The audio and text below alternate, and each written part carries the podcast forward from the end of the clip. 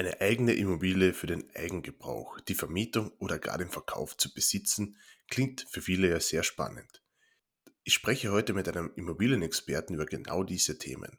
Egal ob Eigenheimbesitzer, Immobilieninvestor oder Anfänger, aus der heutigen Podcast-Folge wirst du wertvolle Tipps und Ratschläge mitnehmen können. Viel Spaß!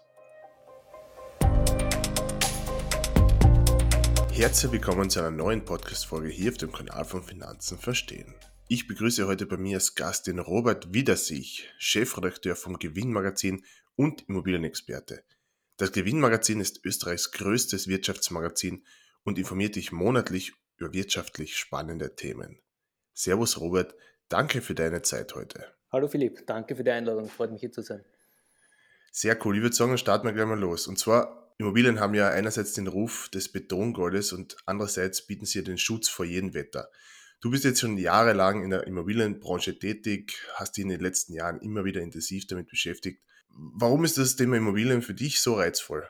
Warum es für mich so reizvoll ist und ich glaube auch für sehr viele andere Menschen so reizvoll ist, ist, weil es ein sehr emotionales Thema ist. Jeder wohnt in einer Immobilie, jeder hat einen Bezug dazu. Unglaublich viele Menschen reizt es auch, deswegen in Immobilien zu investieren egal ob man sich jetzt die Einzimmerwohnung kaufen will oder das Zinshaus, da schwingt dann immer auch ein gewisser Besitzerstolz mit. Also da sind wir wieder bei, dieser, bei diesen Emotionen, was man, glaube ich, jetzt, wenn man sich einfach einen ETF kauft, äh, nicht hat.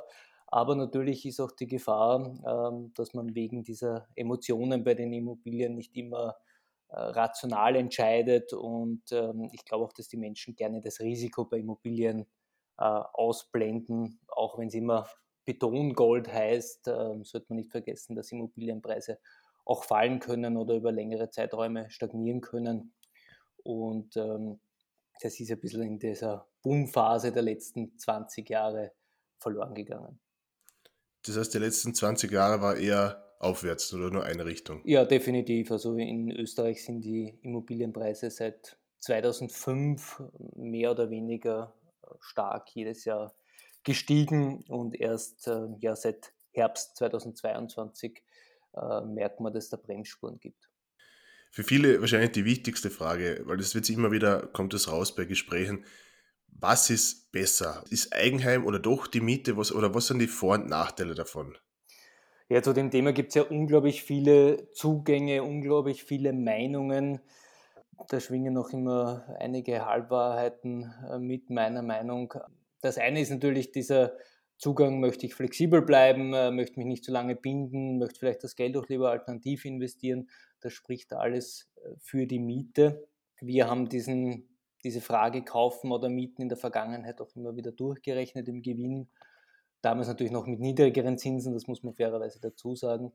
Aber äh, ganz entscheidend für mich äh, wäre jetzt das Argument kaufen oder mieten, dass beim Kauf der Immobilie die Rückzahlung des Kredits ein langfristiger Vermögensaufbau ist. Also das ist wie mein persönlicher Immobiliensparplan. Bei der Miete ist das Geld, äh, ist das Geld weg. Und die Miete steigt auch langfristig mit der Inflation. Also die Miete wird nicht stagnieren oder wird nicht weniger werden. Die Kreditbelastung kann ich mir dank eines Fixzinses langfristig äh, einlocken.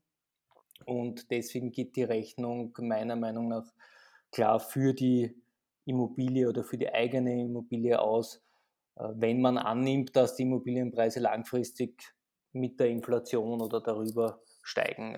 Bei fallenden Immobilienpreisen, das muss man natürlich auch dazu sagen, wäre der Kauf ein schlechtes Geschäft, aber davon würde ich jetzt in einen Ballungszentren zumindest langfristig nicht ausgehen. Kurzfristig kann es natürlich auch da immer wieder Rücksetzer geben. Weil du sagst in einem Ballungsraum, was sind so die, die die interessantesten Bereiche für Immobilie oder, oder die teuersten? Du meinst die teuersten Lagen? Äh, genau, in, in Österreich, Österreich. die teuersten Lagen. Ja, das ist eh wenig überraschend. Also in Wien ist es jetzt der erste Bezirk und äh, die Nobellagen 19. 18. Bezirk. Äh, über ganz Österreich äh, werden wir wahrscheinlich in Kitzbühel noch höhere Preise sehen. Und also dort werden definitiv die meisten äh, Luxusvillen verkauft im äh, ganz hohen Preisbereich, auch über 20 Millionen schon oder deutlich über 20 Millionen. Und äh, weitere Spitzenreiter bei den Preisen sind dann die Salzkammer Gutseen, äh, Attersee und Co. Äh, und der Wörthersee. Der Wörthersee, ja. Da, da wollen viele wohnen und ja, sehr teuer. Aber ich bin vor kurzem, oder vor kurzem schon, vor zwei Jahren bin ich mal nach Tirol gefahren, habe dann die gewissen Ortschaften einfach mal so geschaut, die, die Immobilienpreise oder die Preise von Grundstücken, habe das relativ schnell wieder zugemacht, weil je weiter wir nach Tirol gekommen sind, je teurer es waren, obwohl es in Kärnten relativ günstig ist im Vergleich, was ich so schon gesehen habe. Aber wenn man da weiter rauskommt, wird es sehr, sehr teuer. Genau, es gibt ein, ein Ost-West-Gefälle bei den Grundstückspreisen, äh, Wien und äh, Wien-Umgebung jetzt natürlich einmal ausgenommen. Äh, und äh, es wird auch nach Süden hin dann günstiger. Also in Kärnten jetzt mal mit Ausnahme der Seen haben wir sicher noch ein sehr vernünftiges Preisniveau bei den Grundstücken. Ich möchte jetzt ein, ein Eigenheim bauen. Was muss ich in der derzeitigen Situation beachten? Welche Risiken können da auf mich zukommen? Momentan ist definitiv eine ganz schwierige Zeit für Häuselbauer. Also ich möchte jetzt momentan nicht der, vor der Entscheidung stehen, ein Haus bauen zu müssen, weil wir haben die Kombination aus nach wie vor sehr hohen Grundstückspreisen, sind noch wenig äh, Grundstücke verfügbar. Wir haben die hohen Baukosten, wir haben die steigenden Zinsen und dann noch die verschärften Kreditvergabekriterien äh, seit dem Vorjahr. Also es kann auch sein, dass ich vielleicht gar keine Finanzierung bekomme.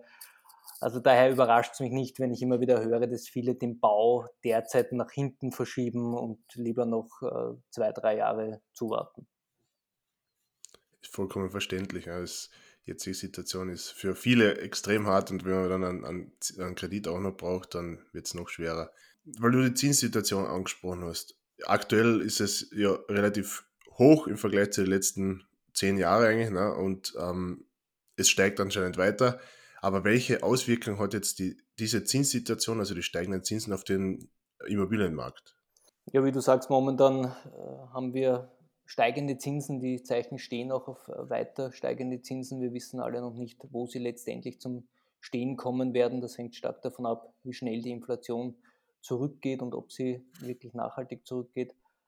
Und wenn die Zinserhöhungen stoppen, werden sie wohl nicht gleich wieder, äh, werden die Zinsen wohl nicht gleich wieder rasant nach unten gehen. Welche Auswirkungen hat das auf den Immobilienmarkt? Massive Auswirkungen. Also einerseits auf die Eigennutzer, die sich jetzt eine Immobilie plötzlich viel schwerer leisten können.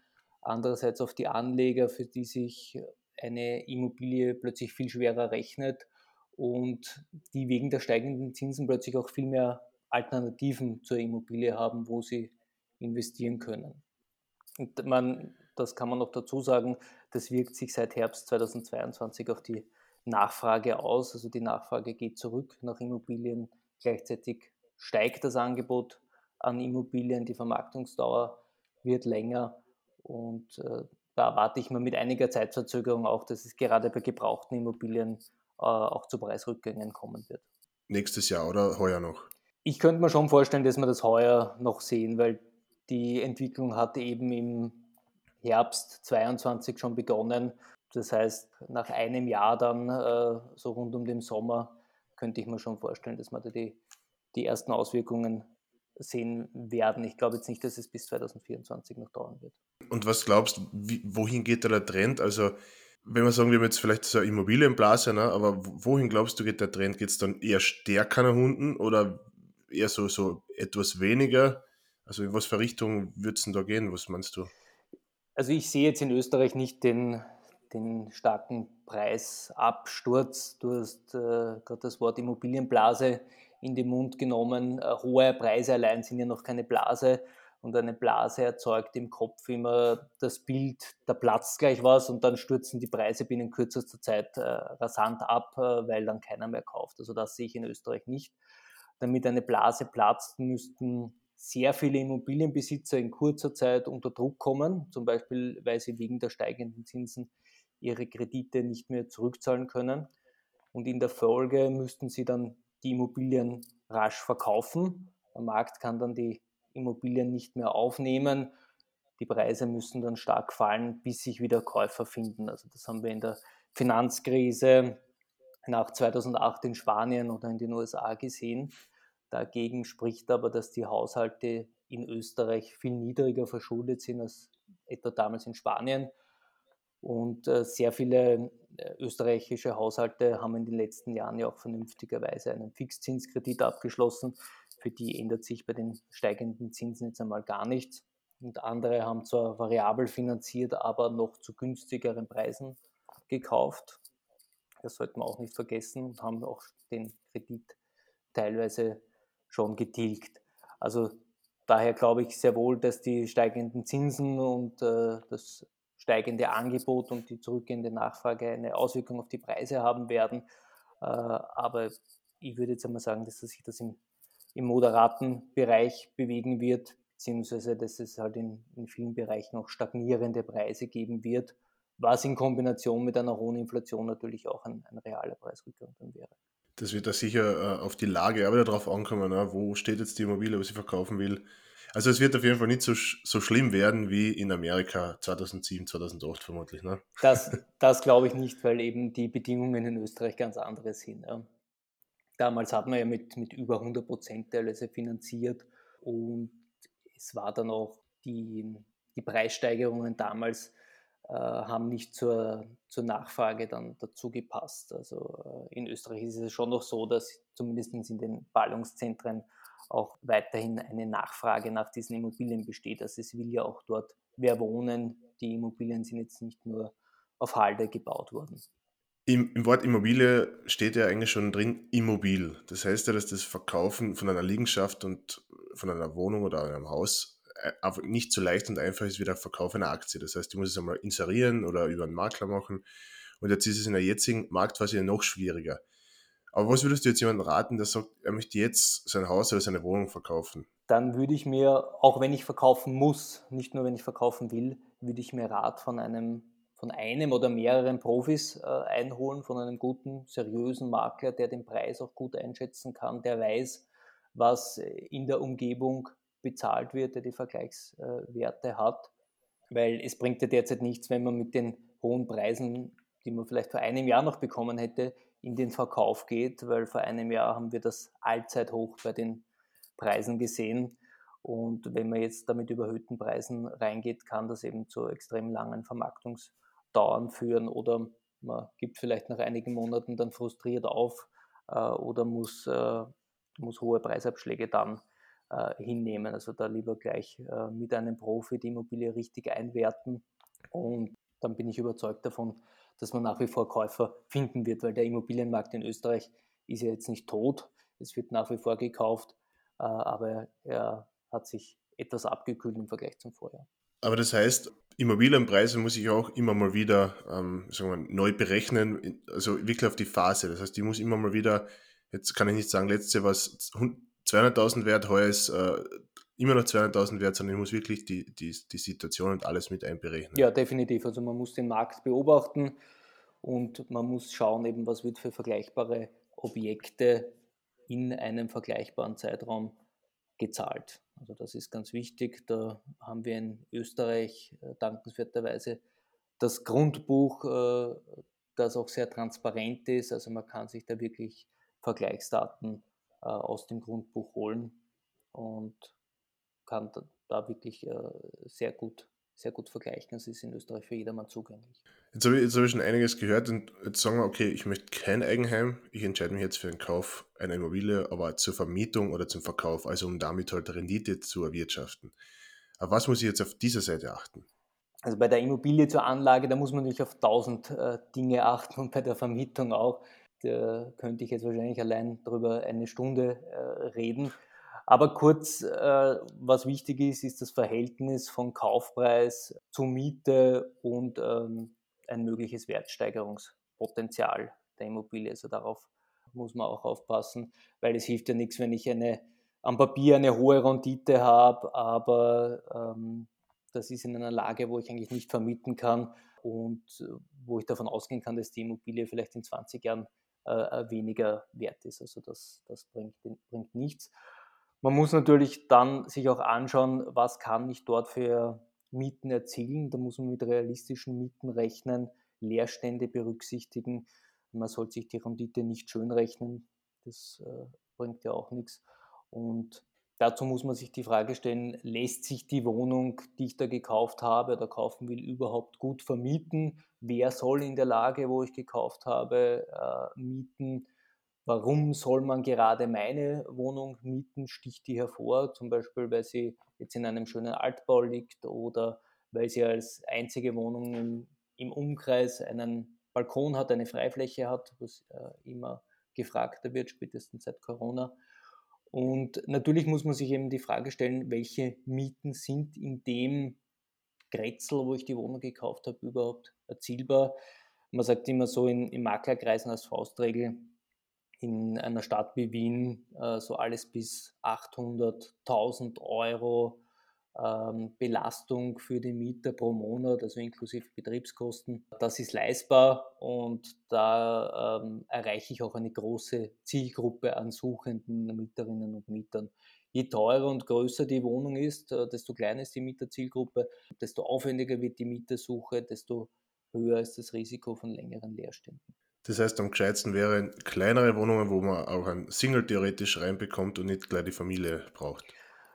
Ja, äh, prinzipiell ist das so. Äh, es ist auch lange Zeit sind zu wenige kleine Wohnungen in, in österreichischen Ballungszentren gebaut worden. Das hat sich aber in den letzten Jahren stark gewandelt.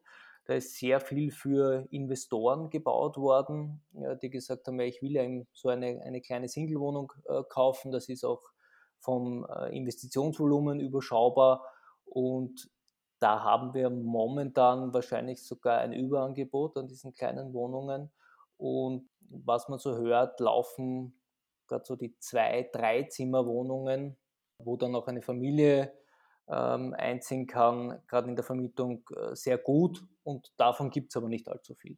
Das, das habe ich auch schon mehrmals gehört, dass es äh, eher kleinere interessanter sind über für die Vermietungszwecke. Natürlich will man als Familie immer eine größere haben, ist eh klar. Du hast vorhin schon das Thema angesprochen, der Wert von der Immobilie. Welche Faktoren beeinflussen jetzt den Wert? Du hast Standort oder Lage hast du schon angesprochen. Was wäre noch ein wichtiger Indikator, sagen wir mal, für den Wert? Ja, es klingt abgedroschen, aber ich muss nochmal zur Lage kommen. Die Lage ist entscheidend. Also dieses äh, viel zitierte Lage, Lage, Lage äh, als entscheidendes Kriterium für den Wert einer Immobilie gilt äh, jetzt umso mehr als in den Boomphasen. Die Qualität der Lage kann ich natürlich selbst nach erfolgtem Kauf nicht mehr wirklich beeinflussen, aber ich kann vorausschauend äh, schon in Lagen investieren, wo ich davon ausgehe, dass deren Beliebtheit steigen wird, weil es dort zum Beispiel ein ein großes Infrastrukturprojekt geben wird oder weil dort eine Uni hinkommen wird. Wer hätte zum Beispiel vor 20 Jahren in Wien im zweiten Bezirk rund um den Prater gesagt, dass das einmal ein, ein hippes Viertel wird äh, mit sehr hohen Preisen. Jetzt ist dort die Wirtschaftsuni, die Verkehrsanbindung ist top, äh, es sind nur wenige Minuten in, zu den Naherholungsflächen, also besser geht es nicht und genau deswegen sind dort auch die, die Preise ähm, explodiert. Auf was ich noch achten muss, ist natürlich auch ein Lagekriterium, aber das ist die Verkehrsanbindung. Äh, die ist entscheidend, vor allem die öffentliche Anbindung. Ähm, man braucht jetzt nur im Speckgürtel schauen oder wenn man im Speckgürtel kauft, dann äh, sieht man, wie sich dort die Preise entlang der, der S-Bahn-Linien nach oben entwickeln. Und äh, wenn man ein paar Kilometer von diesen öffentlichen Verkehrsachsen weggeht, sind dort die Preise schon deutlich niedriger. Aber die Frage war ja auch, was ich eben äh, unabhängig von der Lage äh, machen kann. Was kann ich als Eigentümer äh, selbst machen, um den Preis äh, zu steigern? Da reden wir natürlich jetzt von eher von gebrauchten Immobilien, nicht von neuen Immobilien, sondern von gebrauchten Immobilien, die ich saniere. Da, das ist die einzige Möglichkeit, äh, selbst den Wert massiv zu heben. Und ja, da kann ich vielleicht beim Grundriss was machen. Da kann ich vielleicht beim schon schwieriger beim Heizungssystem was machen. Vielleicht schaffe ich es sogar, dass ich mich mit anderen Eigentümern zusammentue und einen Balkonanbau äh, realisiere, weil das ist ja gerade bei älteren äh, Häusern in Österreich, da habe ich keine Freiflächen und Freiflächen sind eben in der Vermietung äh, stark gefragt. Das heißt, du musst dann jeder zustimmen oder, die, oder der große Teil? Genau, da brauche ich dann eben die, die Zustimmung äh, der Mehrheit der Eigentümer. Das ist nicht ganz einfach kommt natürlich auf die, auf die Eigentümergemeinschaft an. Ja. Und sonst ist halt wichtig, wahrscheinlich der Allgemeinzustand und, und ein Lift, habe ich schon öfter gelesen, ist auch immer ein Kriterium für, sagen wir wieder ein bisschen am Wert oder also so, so Sachen, die halt wahrscheinlich auch einfließen. Ja, klar. Also da gibt es äh, unzählige Faktoren, äh, aber das sind in der Regel Dinge, die ich eben schon beim Kauf sehe. Ist das da, ist das nicht da? Äh, ist da was geplant zu machen? Also nicht nur, wenn ich mich für eine Wohnung interessiere, nicht nur die Wohnung anschauen, sondern eben auch die Allgemeinflächen anschauen, ähm, auch die Protokolle der letzten Eigentümerversammlung einmal anschauen, wo man dann sieht, aha, da ist jetzt ein, ein Lifteinbau zum Beispiel geplant, da ist eine Sanierung der Fassade geplant, eine thermische Sanierung geplant. Das kann auch heißen, dass da vielleicht hohe Kosten auf mich als Eigentümer anteilig zukommen, was dann wieder erklärt, warum eine Wohnung vielleicht besonders billig ist. Also das sollte man, äh, sollte man alles beachten. Ich möchte nur ganz kurz zurückspringen zu dem Wort Speckgürtel. Was der für Nicht-Wiener oder Nicht-Niederösterreicher ist, das ein Wort, das man nicht kennt. Kannst du das einmal kurz erklären, was damit gemeint ist? Der Speckgürtel ist einfach der, der Umkreis oder das Umland von Ballungszentren, wo sehr viele Menschen hinziehen, gerade junge Familien hinziehen, äh, wo man in einer attraktiven Pendeldistanz zu diesem Ballungszentrum liegt. Und man kann nicht per se sagen, ein Speckgürtel ist so und so breit rund um eine Stadt, sondern das, da muss man sich halt wirklich mit der jeweiligen äh, Stadt beschäftigen. Rund um Wien ist der Speckgürtel definitiv äh, breiter geworden mit den steigenden Immobilienpreisen, äh, hat sich ausgedehnt, weil viele Leute gesagt haben, okay, das ist jetzt Bezirk Mödling oder Bezirk Baden ist nicht mehr leistbar, jetzt muss ich schon bis äh, Wiener Neustadt gehen, äh, muss mich dort umschauen ja, so ist der Speckgürtel gewachsen. Der Speckgürtel hat eben auch immer viel mit der öffentlichen Verkehrsanbindung zu tun. Äh, bis wohin äh, fahrt die S-Bahn? Dort äh, hört dann meistens der erweiterte äh, Speckgürtel auf. Aber in Österreich hat jetzt jede Metropole, also jede Stadt über 100.000 Einwohner, davon gibt es ja in Österreich nicht allzu viele, ähm, hat einen mehr oder weniger groß. Wo es auch interessant ist zu investieren, weil äh, das sind die Bereiche in Österreich, wo der Zuzug am stärksten ist, teilweise noch stärker als in die Städte selbst. Thema in, in Klagenfurt, da, da, ist immer die, die Streiterei, sind es jetzt 100.000, sind es keine 100.000, also was die, für die Kärntner Zuhörer ist ein Speckgürtel vielleicht nicht so greifbar. Aber mittlerweile, mittlerweile sind es ja über 100.000 äh, Einwohner in Klagenfurt, also Klagenfurt ist die jüngste Großstadt in Österreich und ähm, ja, in Kärnten würde man auch sagen, äh, gibt es ein Ballungszentrum, das ist Klagenfurt-Villach, dieser, dieser Großraum. Villach an sich hat keinen Speckgürtel, weil die Stadt, das Stadtgebiet einfach schon so groß ist. In Klagenfurt gibt es schon einen, einen kleinen Speckgürtel mit den Umlandgemeinden. Also das gibt es definitiv auch. Nachdem wir jetzt äh, von geredet haben, von Anlegerwohnungen, Vermietung und so weiter und so fort, ähm, wie sieht das ganze Thema steuerlich aus? Was, auf was muss ich achten beim Verkauf oder bei der Vermietung? Ist der Unterschied? Ja, Steuerthema ist natürlich auch ein weites Feld, äh, aber was man mal kennen sollte, ist die, die IMOEST, die Immobilienertragssteuer, die beträgt 30 Prozent des Verkaufsgewinns und äh, fällt für Immobilien an, die ich nicht selbst als Hauptwohnsitz bewohne. Also wenn ich zum Beispiel eine Wohnung zur Vermietung habe und diese verkaufe, dann wird die IMO erst fällig, wenn ich damit einen Gewinn erziele. Wenn ich meine Wohnung verkaufe oder mein Haus verkaufe, in dem ich selbst wohne, dann ist der Gewinn äh, steuerfrei. Noch was, was für Anleger vielleicht interessant ist, äh, aus steuerlicher Sicht, was nicht jeder weiß, wenn ich eine Wohnung zur Vermietung kaufe von einem Unternehmen, äh, zum Beispiel von einem Bauträger, Neubauwohnung, dann kann ich mir die Vorsteuer vom Finanzamt zurückholen. Also ich kaufe dann zum Nettopreis. Das kann ich als Eigennutzer nicht machen. Verstehe. Weil du sagst, die Immo-Est, da hat es ja, ich weiß nicht, ob es das immer noch gibt, aber da ja, hat es ja diese Fristen gegeben. Zwei Jahre Selbstbewohnung, glaube ich, und zehn Jahre äh, Vermietung oder sowas, wo man es verkaufen kann. Gibt es das noch oder war das eine Fehlinformation? Das, wo du äh, darauf ansprichst, äh, glaube ich, das ist die Hauptwohnsitzbefreiung. Also wenn ich selbst drin gewohnt habe, da gibt es äh, einige, einige Fristen, die, die ich mir dann im Detail anschauen kann, wo ich unter diese Hauptwohnsitzbefreiung falle äh, und dann äh, muss ich keine Steuer für den Verkauf zahlen. Aber es gibt nicht mehr, weil du zehn Jahre gesagt hast, also früher hat es eine Spekulationsfrist gegeben in Österreich und danach war der Verkauf der Immobilie steuerfrei, auch wenn ich sie zu Anlagezwecken gekauft habe. Und das ist eben durch die äh, IMO-Est abgelöst worden. Das war wahrscheinlich meine Information, ja genau. Spannend, ja, das, du siehst, da habe ich wieder was dazugelernt. Was ist jetzt deiner Meinung nach besser? Lieber eine physische Immobilie zu besitzen oder lieber wieder auf die Immobilienfonds setzen? Naja, physische Immobilie ist immer eine Geldfrage. Äh, natürlich äh, würde jeder gerne sich ein Wohnungsportfolio äh, aufbauen, aber das kann man sich natürlich schwer leisten. Ähm, also selbst als Gutverdiener wird man eine breite Streuung mit physischen Immobilien nicht hinbekommen. Das wird sich, wird sich nicht ausgehen. Und äh, physische Immobilien sind natürlich auch immer ein Klumpenrisiko. Wer lieber kleine Beträge investieren möchte, vielleicht auch über einen Sparplan und eine breite Streuung über tausende Wohnungen möchte und ganz viele Immobilien möchte, der ist mit einem äh, Immofonds besser aufgehoben. Die physische Immobilie hat natürlich den Vorteil, ich kann sie selber nutzen, ich kann vielleicht mal meine Kinder äh, einziehen lassen äh, und ich habe diese, diese emotionale Verbundenheit, die wir ganz am Anfang von unserem Gespräch angesprochen haben, die habe ich natürlich nur mit der physischen Immobilie, also die wird mir ein, äh, äh, beim Immobilienfonds wäre ich jetzt wahrscheinlich nicht so emotional werden oder wer mal äh, wer zu dem Haus hinfahren und sagen, na schau, da äh, habe ich eine Wohnung. Vermutlich nicht, ne?